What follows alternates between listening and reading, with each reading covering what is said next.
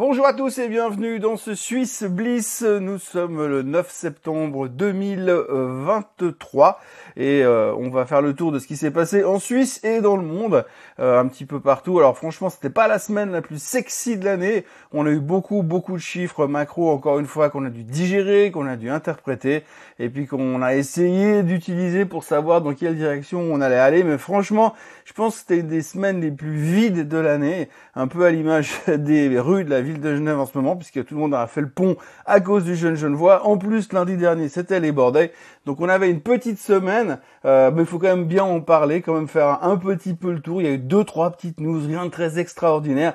Mais on va revenir un petit peu sur la macro et un petit peu sur ce qui nous intéresse pour la suite des événements parce qu'à partir de la semaine prochaine, on va commencer à se chauffer euh, de manière assez conséquente puisqu'on va s'approcher de la BCE, on va également s'approcher de la Fed euh, très bientôt. Donc euh, si vous pensiez qu'on allait s'échapper des histoires de macroéconomie, de réchauffement du marché ou de, l'emploi ou de refroidissement du marché de l'emploi ou de maîtrise de l'inflation, si vous pensiez qu'on allait oublier ces sujets ces prochains temps, eh ben laissez tomber, parce qu'on va parler que de ça encore euh, pas mal de temps.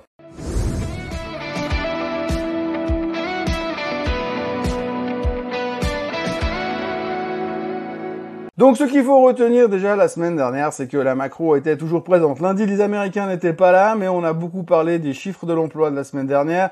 Alors les chiffres de l'emploi avaient cette capacité d'avoir été euh, pour le troisième mois consécutif en dessous des 200 000 créations d'emplois. C'est ce que l'on interprétait comme étant une bonne nouvelle puisque ça voulait dire que le marché de l'emploi était en train de se calmer aux États-Unis, donc d'aller dans la direction de la Fed. Donc s'ils vont dans la direction de la Fed, ça veut dire que la Fed ne montera plus les taux. Ça, c'était un peu le début de semaine, la tendance de fond. On verra, on a vu durant la semaine que jeudi soir, eh bien, les chiffres du jobless team, c'était l'inverse. Au contraire, là, on voit que l'emploi va très bien, que l'économie va bien et que les gens ne, vont, moins demander des indemnités chômage. Donc du coup, il y avait un peu cette contrebalance. Et là, on s'est dit, ah mais alors si l'emploi va si bien que ça, la Fed va peut-être continuer à monter les taux. Bref, résultat, c'était 50-50. Et à la fin, on savait pas trop quoi en faire. Un peu à l'image finalement des performances de la semaine, puisque finalement, il s'est pas passé grand-chose euh, sur les marchés net-net en termes de performance. On termine légèrement dans le rouge. C'est le mois de septembre, on est tous très prudents au début du mois de septembre en général. On a beaucoup parlé cette semaine, d'ailleurs j'ai fait une émission un jour où on a parlé que, euh, pas pratiquement que de l'histoire de que se passe-t-il au mois de septembre, c'est quoi cette histoire de l'effet septembre? En gros c'est du pipeau parce qu'à la fin, un, mois sur deux on est en hausse, si on prend chaque année, hein. 50% du temps on est en hausse au mois de septembre et 50% du temps on est en baisse au mois de septembre. Le seul problème c'est que comme on a une mémoire euh, sélective, eh bien on a tendance à se souvenir que des mois tout pourris, ce qui fait que l'image de marque du mois de septembre n'est jamais très bonne. En plus, on a cette euh, possibilité euh, pour les, gros fund managers américains de prendre leur prendre certains profits pour la fin du mois pour boucler leur année fiscale. Ça, c'est une question fiscale, justement. Et ce qui fait que souvent, en fin de mois de septembre, il y a des prises de profit qui vont dans cette direction-là. C'est clair que dans cette thématique, on a aussi eu Apple qui s'est fait secouer. Euh, Apple qui s'est fait secouer parce que les Chinois ont décidé d'interdire aux fonctionnaires d'utiliser leur téléphone au travail, les iPhones en particulier, parce que les serveurs d'Apple sont étrangers. Alors le titre s'est fait démonter, j'en ai reparlé aussi là-dessus, il n'y a pas de panique à avoir non plus, c'est plutôt à des niveaux euh, relativement corrects et puis euh, c'est pas non plus des chiffres monstrueux pour Apple et ingérables euh, sur le long terme, sans compter que la semaine prochaine, il y a le nouvel iPhone 15 qui va sortir et ça pourrait là aussi créer un espèce, ce qu'ils appellent des mini super cycle où finalement tout le monde va commencer à dire ouh mais mon iPhone 13 il est vraiment trop trop vieux il est urgent que j'ai dépensé 1500 balles pour acheter un nouvel iPhone. Autrement, ce qu'il faut retenir, c'est que ben, la macro est toujours plutôt euh, constructive, ça va plutôt pas mal, mais on voit quand même qu'il y a des signes de ralentissement au niveau de l'économie euh, américaine. On l'a vu sur l'ISM aussi euh, cette semaine. Donc on se dit quand même, ben, ça ralentit justement. Aujourd'hui, euh, entre euh, chiffres de l'économie qui semblent ralentir et emplois qui semblent quand même tenir le coup, eh bien, on a euh, des perspectives sur les taux qui sont remontées un tout petit peu. C'est-à-dire que pour l'instant, on est plutôt convaincu que lors du prochain meeting de la Fed, on va rester en pause. Mais par contre, pour celui du mois de novembre, on est déjà en train de parier sur 42-43% de possibilité de voir monter les taux. Par contre, tout ça, il faudra voir au fur et à mesure des prochains chiffres qui vont sortir, parce que pour l'instant, on n'en sait rien du tout. On va encore avoir pas mal de chiffres économiques. On va aussi avoir effectivement la semaine prochaine l'intervention de la BCE jeudi prochain. Il est quasiment certain qu'ils vont monter les taux de toute manière. Donc tout le monde est un peu parti dans ce mood-là euh, d'équilibrage, de savoir un peu où on va. Il est vrai aussi que durant la première partie du mois de septembre, souvent le retour aux sources, le retour au bureau, les gens reprennent leur marque et font pas grand-chose. Et c'est en général dans la deuxième partie, donc plus ou moins au milieu de semaine prochaine, on, on, aura atteint la moitié du mois de septembre où les gens pourraient éventuellement s'exciter et se prendront, ils prendront peut-être conscience qu'ils sont vraiment revenus au bureau et que les, les vacances, bien, et c'est fini. On prendra note aussi que comme c'est le début du mois de septembre, on a eu pas mal de gourous qui sont passés à la télé ces derniers temps. On a eu du Grand Tam, on a eu du Sigal, on a eu du Rubini. Euh, ce qui est assez intéressant à retenir, c'est qu'il y a quand même peu de gens qui sont arrivés en disant youhou, ça va cartonner, on va aller au plus haut de tous les temps avant la fin de l'année. Euh, ceux-ci, sont pas venus pour l'instant. Hein. On a eu vraiment que des bearish, que des gars négatifs qui sont venus. Bon, alors Roubini, c'est pas un exploit. Le seul exploit de Roubini cette semaine, c'est qu'il n'était pas si bearish que ça finalement. Il était même plutôt constructif, j'ai envie de dire, parce qu'il prévoyait seulement une baisse de 10%. Alors une baisse de 10% d'ici la fin de l'année, bien sûr. Hein. Euh, mais une baisse de 10% pour Roubini, c'est quasiment un marché qui monte. Hein. Donc de toute façon, euh, ça, ça allait. Mais grosso modo, tout le monde est plutôt prudent sur ce qui pourrait se passer. Et autant on va dire que début août, on était archi convaincu qu'on allait voir les plus hauts historiques sur le Nasdaq, sur le S&P à cause de l'intelligence artificielle. Eh ben, euh, cette fois, c'est pas tout à fait le cas. Euh, au contraire, on est plutôt en train de se dire qu'on n'est peut-être pas prêt de les revoir tout de suite les plus hauts historiques, mais qu'on va peut-être se calmer un petit peu. C'est vrai qu'après, on aura au mois d'octobre, on va commencer à parler aussi de la saison euh, du troisième trimestre, des, résultats trimestriels. Donc ça, ça nous mettra aussi un peu de, de vision. Aujourd'hui, tout le monde est très très négatif sur les chiffres euh, trimestriels, enfin très très prudent plutôt sur les chiffres trimestriels, comme d'habitude, quoique on a quand même vu pas mal de d'upgrade en guillemets sur les attentes. Donc euh, les attentes remontent un petit peu sur sur le S&P, sur les, les, boîtes du S&P. Euh, ça, ça sera aussi un sujet, mais ce sera un sujet au début du mois d'octobre. Et puis il y a le pétrole. Alors le pétrole, euh, comment vous dire Je sais que j'en parle tous les jours, donc euh, je, je, suis obligé de le placer parce que c'est un peu le bilan de la semaine. Mais le pétrole, effectivement, à cause des nouvelles coupes, enfin l'annonce que les Saoudiens et les Russes vont conserver leur coupe de production jusqu'à la fin de l'année, eh bien aujourd'hui on est déjà un peu limite et en conservant ces coupes de production, ben, ça devrait soutenir le prix du baril. Ça c'est une certitude. Le baril, ça fait quand même plus ou moins 7-8 jours, ça faisait une grosse semaine qui faisait que monter. Une fois que l'annonce est arrivée, c'était un petit peu celle de news, hein. les gens ils ont vendu, ce qui fait qu'à la fin, le pétrole s'en sortait relativement, enfin revenait un petit peu en fin de semaine, mais on reste quand même extrêmement élevé. Hein. Vous avez certainement dû en voir les conséquences à la pompe, parce qu'il y a de plus en plus d'endroits où on voit que le, le plein est passé au-dessus. Euh, des 2 francs le litre. Donc euh, ça commence aussi à se ressentir de ce, côté-là. Il y a toujours un petit, un petit décalage hein, quand le baril y monte. Euh, l'essence monte un petit peu plus tard. Par contre, elle a beaucoup plus de peine à rebaisser quand le baril baisse. Ça, c'est notre histoire. Mais toujours est-il qu'effectivement, c'est quelque chose qui est en train d'attirer l'attention des investisseurs puisqu'ils se disent assez logiquement, oui, mais si le baril continue à monter comme ça, à un moment ou à un autre, il va forcément y avoir des conséquences sur l'inflation. Donc ça, c'est quelque chose qu'il faut vraiment garder à l'œil. Euh, je l'ai déjà dit, mais je le répète encore une fois, quand on passe les 90 sur le WTI, c'est déjà un petit peu tendu. Un prix de 100, que ce soit sur le Brent ou sur le WTI, vous allez commencer à voir arriver les headlines qui disent attention, récession. Il est clair que empiriquement, quand le baril passe en dessus des 100 dollars, on parle de récession inévitable parce qu'il n'y a pas d'autre moyen. Euh, ça va être trop trop dur à supporter pour le consommateur. Euh, on a très peu parlé du consommateur cette semaine. Mais c'est quelque chose qui reste quand même euh, assez présent puisqu'on voit par rapport à tous les chiffres qu'on a eu au niveau des retailers récemment qu'il y a quand même une certaine tension au niveau du retail, au niveau du consommateur. Et si le pétrole continue à monter, ça risque d'être relativement compliqué. Et puis, euh, on ne peut pas boucler la semaine sans parler du luxe, parce que le luxe s'est fait démonter littéralement ces derniers jours. Alors ça, c'est l'effet Chine. J'ai pas encore parlé de la Chine aujourd'hui.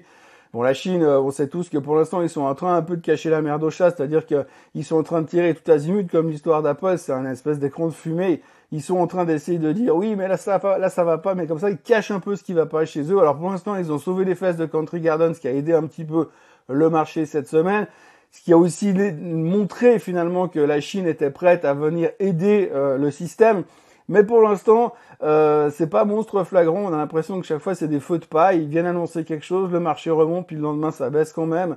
Et puis surtout, ben, on est en train de prendre conscience du fait que euh, le luxe c'est aussi pas aussi facile que ce qu'on attendait. Alors souvenez-vous aussi que si on fait abstraction de l'intelligence artificielle, le luxe a été un des gros moteurs de croissance de ce début d'année, puisqu'on s'est dit les Chinois rouvrent, youpi, ils vont commencer à consommer, sauf qu'ils ont ouvert, mais ils n'ont pas vraiment consommé comme prévu. Donc du coup, ça commence à se ressentir sur euh, les performances du luxe. On en parlera tout à l'heure d'ailleurs, un peu plus loin dans l'aspect des, des, titres de la semaine, au niveau de Richemont. Et puis, euh, si on parle aussi petit détour, il y a un graphe que je voulais vous montrer qui est assez rigolo, c'est celui-là. Et celui-là, c'est euh, le graphique euh, de, comment dirais-je, chaque fois qu'une société prononce le mot intelligence artificielle dans, ses, dans sa communication, eh bien, en moyenne, on constate que le titre derrière montre grosso modo entre 4 et 5% et puis, si la, la, société ne parle pas de ça, eh bien, c'est beaucoup moins frappant en termes de performance dans un marché haussier. Donc, on voit clairement encore une fois, si on avait un doute que chaque fois qu'une boîte met le mot intelligence artificielle dans ses, communications via la presse, eh bien c'est hyper chaud patate parce que tout le monde trouve ça absolument génial. Euh, bon, moi c'est du connu et du reconnu, mais c'est vrai que c'est assez intéressant de le constater. Donc aujourd'hui, quoi que vous fassiez dans votre société, quoi que vous vendiez, donc peu importe le secteur dans lequel vous êtes, n'oubliez jamais d'inclure quelque part votre intérêt pour l'intelligence artificielle, ça peut pas faire de mal. Du côté suisse, on notera que le chômage a été publié cette semaine aussi, et puis que le chômage pour l'instant il reste euh, grosso modo à, 2%, c'est plus ou moins euh, là où on attendait, donc il n'y a rien de très très important à signaler euh, de ce côté-là, ça se passe plutôt bien sur le marché suisse quand on compare à d'autres endroits dans le monde. Si on prend les performances de la semaine, vous voyez que le leader de la semaine c'est le pétrole, même s'il s'est replié en fin de, semaine. Et puis alors euh, sur le reste, eh bien vous voyez qu'il y a eu quand même pas mal de prises de profit sur euh, la tech, puisque le semi-conducteur index, le, le FP, euh, le PHLX, le, le SOX comme on l'appelle, a perdu 3,17%, le Nasdaq 1,93%. Ce qu'il faut retenir dans ces chiffres-là, c'est qu'effectivement, au milieu de semaine, on a eu peur pour la croissance, hein, on s'est dit ouh là là, euh, si on venait à monter les taux encore une fois, est-ce que ce serait pas forcément négatif? Donc ça, ça a fait un petit peu peur. Plus l'histoire d'Apple qui a mis une grosse pression euh, sur le secteur technologique en général, ce qui explique un peu cela. Euh, pour ce qui nous concerne en Suisse, la Suisse baisse de 1,14, 1,14% sur la semaine.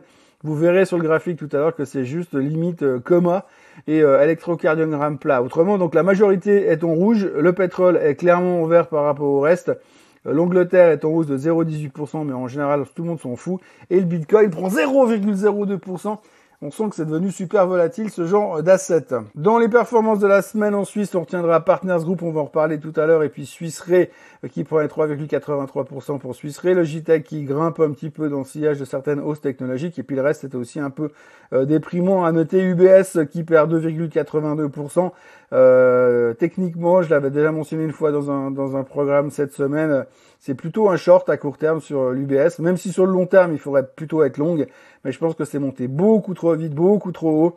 Et puis on parie sur beaucoup trop de choses positives par rapport à ce qui a été euh, annoncé récemment. Et puis Richemont euh, qui perd 6,10%. J'y reviens dans quelques instants. Le SMI sur le point technique. Alors, euh, écoutez, je vais pas, on va pas perdre trop de temps là-dessus. Vous voyez que c'est extrêmement comateux. Hein. On voit que pour l'instant la Suisse ne fait strictement rien ou pas grand-chose. Hein. Donc on a toujours ce support qui, est, tracé depuis un bon moment qui passe par là vers les 10 800. Mais vous voyez que si on zoome vraiment sur la semaine, il sait ah non c'est pas le bon, c'est pas celui-ci. Mais si on, regarde un petit peu sur la semaine, on voit quand même qu'on est venu, euh, on n'a pas fait grand chose quoi. C'est juste un long effritage. On vient retester les bas du range et puis finalement on reste coincé. Alors ce qui est intéressant à observer et ce qu'il va falloir observer ces prochains temps, c'est euh, notre tendance baissière dans laquelle nous sommes plus ou moins aujourd'hui. Euh, on arrive dans une zone où on va être coincé quelque part. Donc il va falloir sortir euh, d'un côté ou de l'autre. Hein. Et euh, la grande question, ce sera de déterminer le sens de la sortie. Euh, effectivement, euh, dans cette zone-là, dans les, on va dire d'ici la fin du mois de septembre, je ne serais pas étonné que la Suisse sorte par un côté ou par un autre. Alors quel côté, ben pile ou face, hein, quelquefois difficile à dire. On a un peu l'impression que ça veut pas pour l'instant. Il va falloir quelque chose qui soit un catalyse pour nous faire sortir à la hausse. Mais aujourd'hui, quand on voit la, la, problématique des trois gros à l'intérieur du SMI, ça paraît quand même compliqué d'imaginer qu'un rush ou un bon rush ou un, une artiste puisse tout d'un coup euh, venir tirer le SMI à la hausse, sachant que l'UBS vient de faire une performance de dingue, même si elle pèse pas grand chose dans le SMI. Alors, on voit pas comment ça pourrait être possible de sortir par la hausse, donc ça devient un petit peu euh, angoissant sur le SMI euh, pour ces prochains temps. Donc à surveiller parce que je pense que d'ici fin septembre, on va avoir un mouvement un petit peu plus majeur que ce qu'on a eu aujourd'hui qui correspond encore à des volumes d'été sur l'indice suisse. Euh, le CAC 40, euh, ça se passe pas super super bien. Alors le CAC 40, il est un peu perdu entre Total et LVMH puisque Total va bien parce que le pétrole va bien et LVMH va mal parce que euh, pour l'instant on s'est rendu compte que c'est pas aussi rigolo que ce que l'on pensait via rapport aux Chinois qui viennent pas forcément aussi rapidement que ça acheter des sacs à main. Euh, oui, je suis désolé que mon histoire de sac à main, ça devient un petit peu obsessionnel, mais bon. Si vous regardez là aussi, on est en train gentiment euh, de, de, de, marquer une phase de consolidation sur sur euh, le CAC 40 parce que depuis l'explosion du début d'année qu'on a vécu ici euh, dans cette zone que voilà hop, depuis 2023 vous voyez que cette hausse là bah depuis finalement avril on n'a plus jamais réussi à taper les plus hauts historiques et depuis on est plutôt dans une phase descendante on va dire donc cette zone latérale où il se passe pas grand chose fait aussi que le 5, la moyenne mobile des 50 jours ici et des 200 jours là sont en train de se rapprocher. Si elle venait à se croiser ici, je vous laisse imaginer ce que ça donne comme tendance. Et euh, c'est pas forcément très rassurant sur le CAC 40 pour l'instant parce qu'on n'y arrive plus. Et quand vous avez une LVMH qui pèse 15% à l'intérieur de l'indice, ça va être compliqué euh, de repartir dans l'autre sens. La DAX, l'éternelle résistance, rien à dire, le DAX là aussi est en train de s'effriter gentiment, on a l'impression qu'on peut plus aller en avant, avec la, la fête, la, la BCE qui va monter les taux la semaine prochaine, c'est largement dans les prix, mais enfin, il faudra quand même faire attention à ce genre de choses. On a l'impression qu'on est aussi un peu au bout du rouleau sur euh, le DAX là aussi. Les Américains, alors le S&P 500 euh, a buté contre ces points-là euh, que euh, j'avais marqué avec la, cette espèce de tendance d'accélération. Donc on n'a pas réussi à re-rentrer dans cette phase d'ascension qu'on avait ici. Et on bute contre cette résistance là autour des 4500. Comme je vous le disais, il y a quand même beaucoup de monde qui est très négatif. Alors dans un premier temps, on peut imaginer revenir sur les 4375 sur le S&P 500. Et après, on verra un petit peu comment se comportera la Suisse et la suite. Et la clé sera bien évidemment le Nasdaq. Euh, enfin la techno en fait qui est là, qui peut offrir la possibilité de rebondir. Pour l'instant là aussi vous voyez que bah, on a fait un point haut ici, on a buté une fois, on n'a pas réussi à recasser, et là on fait, on est en train de dessiner gentiment une tendance baissière à très court terme. La tendance de fond est toujours présente, donc tant qu'on vient pas se caler ici et puis envisager le breakout, euh, je pense qu'on est tranquille, mais dans dans l'immédiat on peut imaginer encore des replis pour rester dans cette tendance baissière qui est en train de se dessiner sur le Nasdaq. L'indicateur avancé, le SOX, alors lui, pareil, hein, alors lui, il a fait des, des new highs un peu plus tard, hein, puisque ça, c'était un peu les effets Nvidia, intelligence artificielle. Euh, aujourd'hui, bah là aussi, euh, depuis qu'on a fait ces points hauts euh, dans, la, dans le courant de l'été, bah, on n'arrive plus vraiment, on n'arrive plus à remonter. Beaucoup de gens se posent des questions sur la suite de Nvidia. alors, Nvidia, on va quand même le mettre pour le montrer comme d'habitude. Euh, voilà, Nvidia, bah, tout le monde se dit oui, c'est génial, c'est la meilleure boîte du monde. Comme je le disais cette semaine, euh, quasiment 100% des analystes sont bullish dessus. Ça fait jamais, c'est jamais très très rassurant quand tout le monde est du même côté, parce que le jour où ça commence à changer, c'est un peu l'avalanche. Donc attention, pas mal de personnes commencent à parler de survalorisation. Il est clair que Nvidia cartonne en ce moment parce qu'elle est dans une phase de croissance, mais le jour où on se rend compte que la croissance est en train de, faire un peu un top, ça risque d'être un peu plus compliqué pour la suite. Donc en gros, si on devait conclure ce point rapide, point technique, euh, je pense qu'il faut se méfier et savoir raison garder sur les indices pour l'instant parce que tout ça, pour l'instant, pointe quand même en direction d'une certaine fatigue de la part des grands indices mondiaux euh, un peu partout dans le monde. Dans les titres de la semaine, on notera Partners Group qui a publié des excellents résultats cette semaine. C'est euh, la bonne nouvelle de la semaine. grosso modo, ils ont annoncé une progression des résultats assez spectaculaire en hausse de 18,8% à 551 millions de francs suisses sur 6 mois. Et puis ils ont annoncé qu'ils levaient également 320 millions de francs suisses sur deux tranches de 5 à 10 ans. Vous voyez que euh, Partners Group, depuis sa descente aux enfers euh, d'il y a quelques temps, euh, a bien, bien, bien récupéré le chemin. là, on a fait une très, très belle phase de... Pardon, pardon, désolé. on a fait une très, très belle phase de consolidation sur les bas ici. Et pour l'instant, eh bien, ça repart gentiment. On a quand même un signal d'achat ici sur la moyenne mobile de 250 jours. Donc, on a une Golden Cross qui se dessine sur Partners Group. Et ça a l'air plutôt de bon augure. Euh, malgré, euh, on a pressé beaucoup de mauvaises nouvelles et on, est bien reparti. Et franchement, pour l'instant, c'est quelque chose qu'il va falloir surveiller.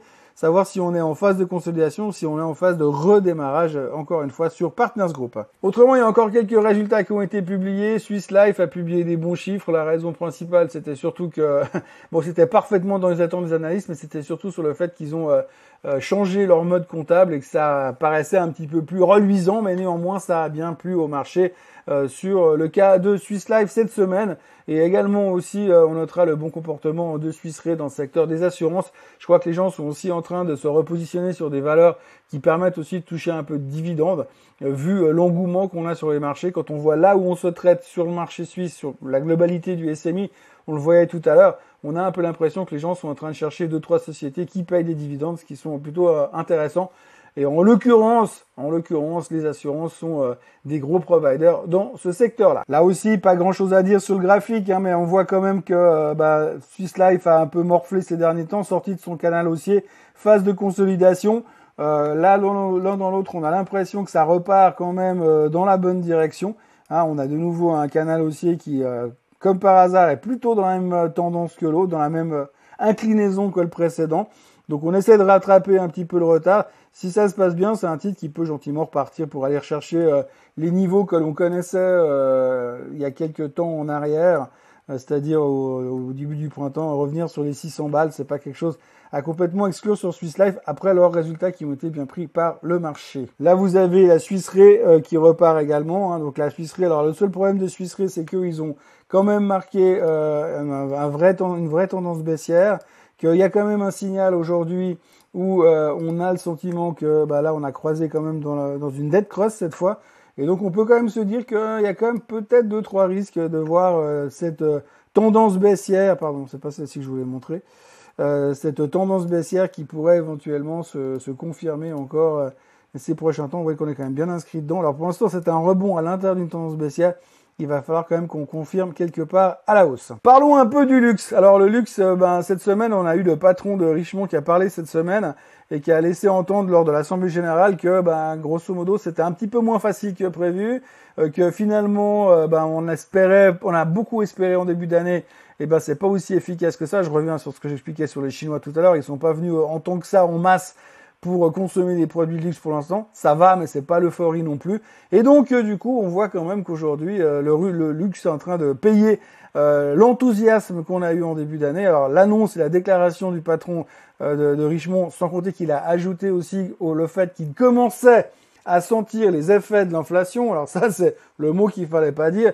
Et donc, ça a entraîné un peu tout le secteur à la casse la semaine dernière et on fait un tour rapide. Alors voilà, vous avez Richemont. Alors ça se passe de commentaires. Hein. Euh, la déclaration de l'Assemblée Générale n'a pas plu. Pour l'instant, c'est au revoir, salut, plus personne ne veut entendre parler du luxe.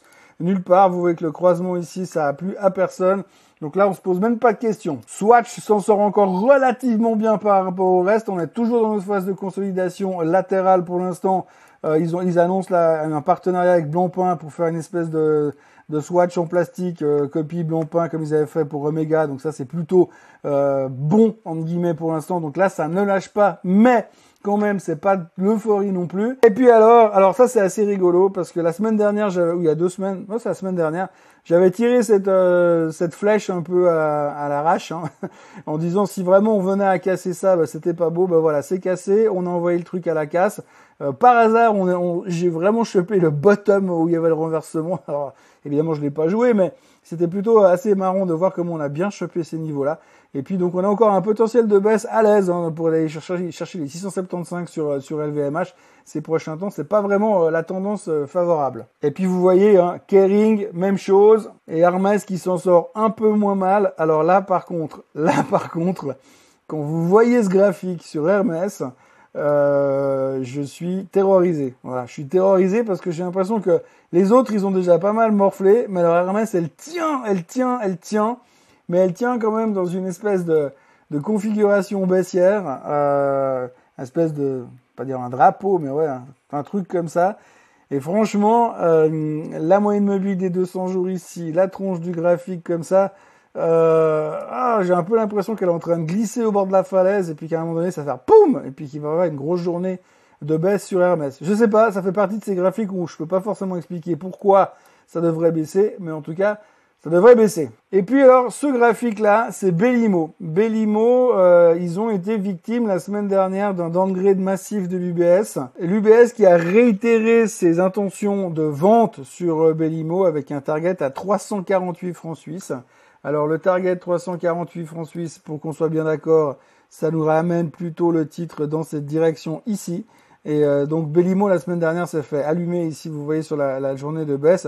Alors bon, c'est pas tant pour euh, parler beaucoup de Bellimo, euh, mais par contre, ce qu'il faut quand même retenir, c'est que c'est un problème qu'on risque d'avoir ces prochains temps euh, avec l'UBS. C'est le fait que finalement, sur certaines valeurs suisses aujourd'hui, la recherche fondamentale, bah, vous aurez plusieurs personnes qui la bien sûr, mais vous aurez un gros player, c'est l'UBS. À savoir que quand l'UBS fera une recommandation d'achat ou de vente sur un titre qui est plutôt un titre local, donc moins couvert par les grandes banques étrangères, eh bien, ce sera juste le leader. On l'a déjà vécu à l'époque de Rush quand ils ont fait un downgrade massif. Quand toute la gestion d'UBS sort d'un même titre, vous pouvez rien faire. C'est un, un, tsunami. Et donc ça, c'est un problème qu'on va avoir avec cette nouvelle méga banque, The Bank. Et chaque fois qu'il y aura des recommandations de ce genre, ça pourra être très très violent et avoir des conséquences assez dramatiques sur les titres concernés. On voit alors c'est 5,5% sur Bellimo, ils étaient déjà sur Cell, donc ça va pas changer grand chose. Mais imaginez demain qu'ils viennent sur un, ben, toujours dans, quelques mois et qu'ils disent bah nous on est positif maintenant et on se met sur buy.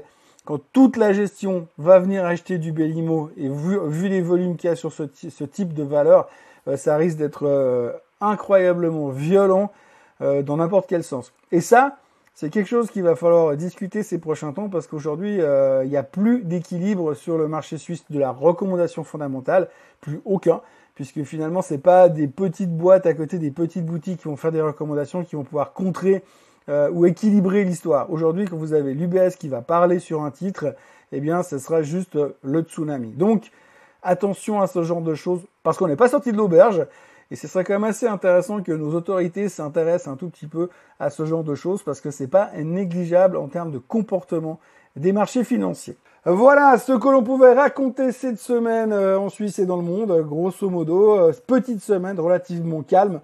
On va repartir sur une nouvelle semaine avec beaucoup de choses qui vont nous tomber dessus. On va beaucoup parler de macro, beaucoup parler de taux d'intérêt et beaucoup parler de banque centrale puisque euh, d'ici les deux prochaines semaines, on aura la BCE, la Fed et la BNS forcément vont nous changer le monde. Voilà, moi je vous souhaite une excellente journée, un très beau samedi, un très bon week-end. N'oubliez pas de vous abonner à la chaîne Suisse Côte en français, histoire qu'on passe enfin les 35 000 followers sur cette chaîne. Euh, merci d'être là tout le temps, aussi souvent et aussi nombreux, et de plus en plus nombreux. Et puis je vous retrouve lundi matin pour un nouveau euh, Morning Bull live. Très bon week-end à tous. Bye bye.